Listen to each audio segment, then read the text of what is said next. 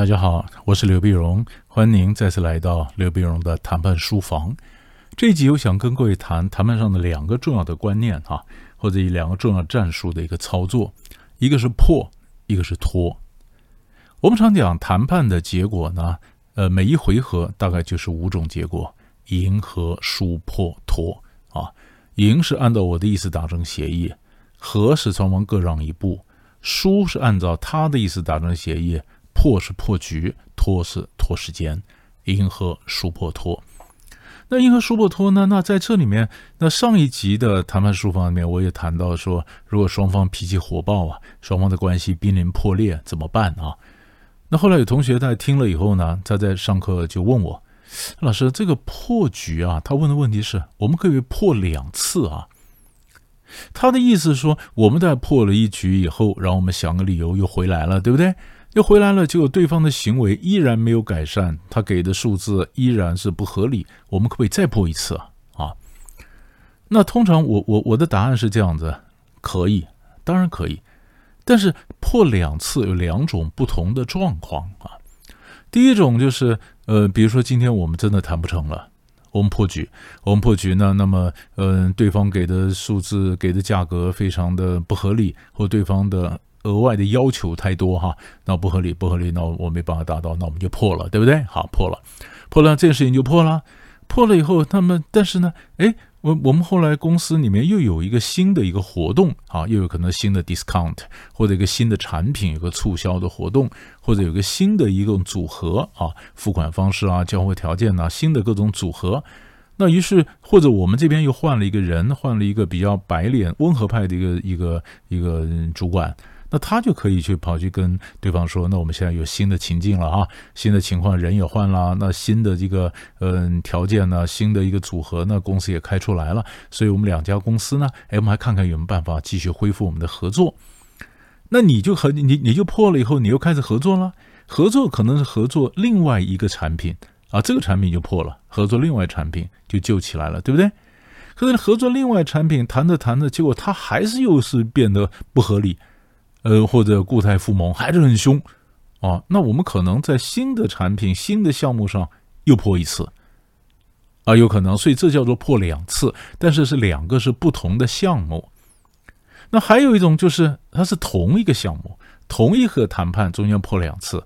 过去美国跟中国大陆谈中国加入 WTO、加入世贸组织的这个谈判，那中间过程里面。美国谈判代表就好几次说你中国完全不可理喻，你不能够让步，那我走了，行李都拉到机场去了，不止一次啊。后来是中当时中国总理朱镕基介介入了啊，那朱镕基来谈，那再把行李又拉回来了，不止一次啊，行李拉到机场，行李又拉回来，就是破两次嘛。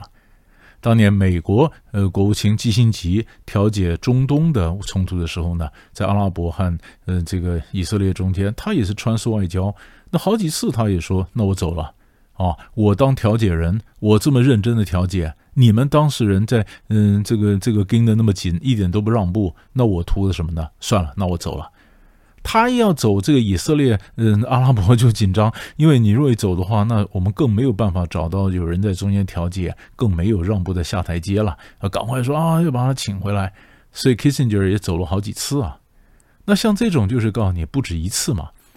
那我们在概念上就是讲说，那在谈判的时候呢，破局啊，就好像谈判走着走着走着，就好像大家没气了。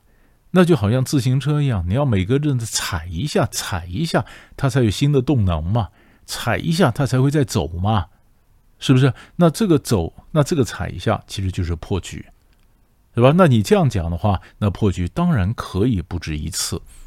可是即便如此，我还是建议你不要太多次，因为太多次你每一次都破局，每一次破局，然后在紧要关头呢，球在快落地之前，你都会把它救起来。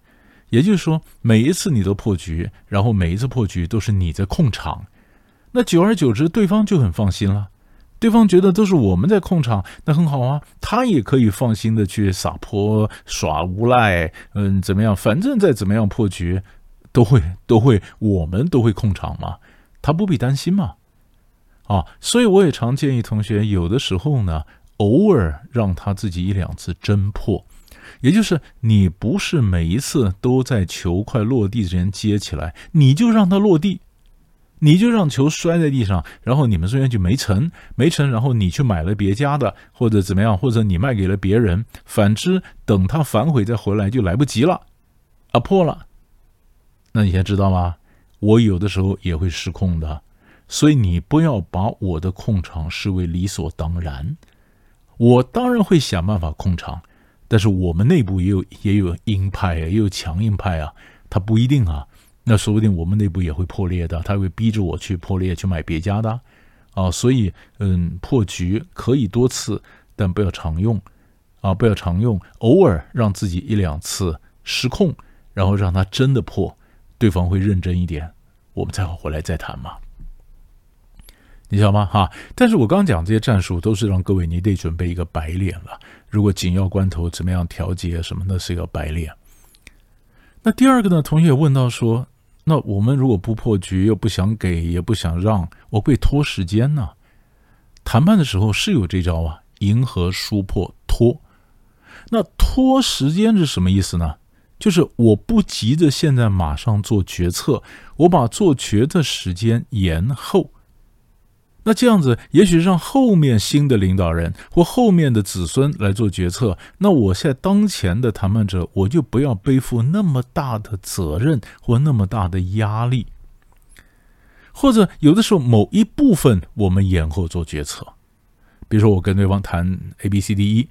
那可能呢，A、B、C、D 我们都谈成了，在一的时候呢，我就说，嗯，现在现在谈一这个事情不太适合，也就是说，谈一的时候还没有到，还不成熟，那就是我们谈 A、B、C、D 一延后决策，延后决策。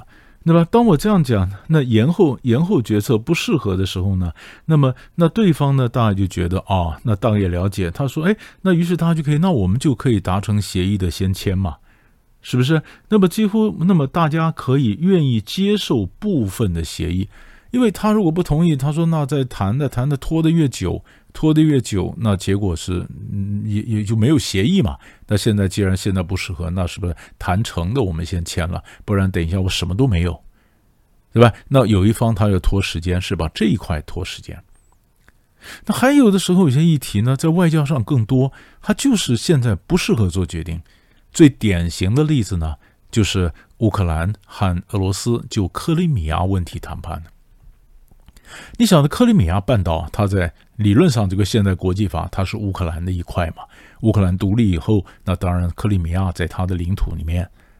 可是问题是，他们以前都是苏联的加盟共和国，啊克里米亚半岛上面百分之九十是俄罗斯裔啊，是俄罗斯人呢。俄罗斯人一九五四年的时候，当时俄共总书记赫鲁雪夫，那么他的一个嗯，就当地人觉得是个错误的政策，就把克里米亚半岛划归给了乌克兰。苏联瓦解之后呢，那么那乌克兰就跟着克里米亚就一起独立，克里米亚就变成乌克兰的一部分。那克里米亚一直想离开乌克兰，要并入到俄罗斯。俄罗斯所以在二零一四年，他们才有说啊，独立公投，公投以后成为独立了，然后决定并入。俄罗斯，可乌克兰觉得这是我的领土啊！你怎么这样子，嗯，活硬生生的就把它就是剥离了呢？怎么就这样强占了呢？好，那乌克兰的问题，呃，就跟俄罗斯谈克里米亚的问题怎么办啊？那么在今年三月底的时候，在土耳其谈判呢，后来他们本来就达成一个初步的共识，就克里米亚半岛的归属不急着现在做决定，十五年以后再说。啊，我们先让克里米亚去发展，可能让他发展经济啊。那你乌克兰也不要派兵去围着克里米亚，想把克里米亚拿回来。我们就让他们，嗯，这个克里米亚半岛上的人他自己决定他的前途嘛，他就发展经济啊，他安居乐业啊。然后十五年以后呢，你再问他，那你现在是决定继续留在乌克兰里面呢，还是说，呃，你说并到俄罗斯很好，我就维持并在俄罗斯里面？那到底是并给俄罗斯，还是留在乌克兰？呃，十五年以后再说，这个呢就是拖，对吧？就是有些决策不需要现在做，我们把它决策时间拉长，让后世的子孙、后面的领导人共同承担做决策的责任。我们不需要这一代或者我现在马上做决策，不急嘛。延到后面再说，这个就是拖。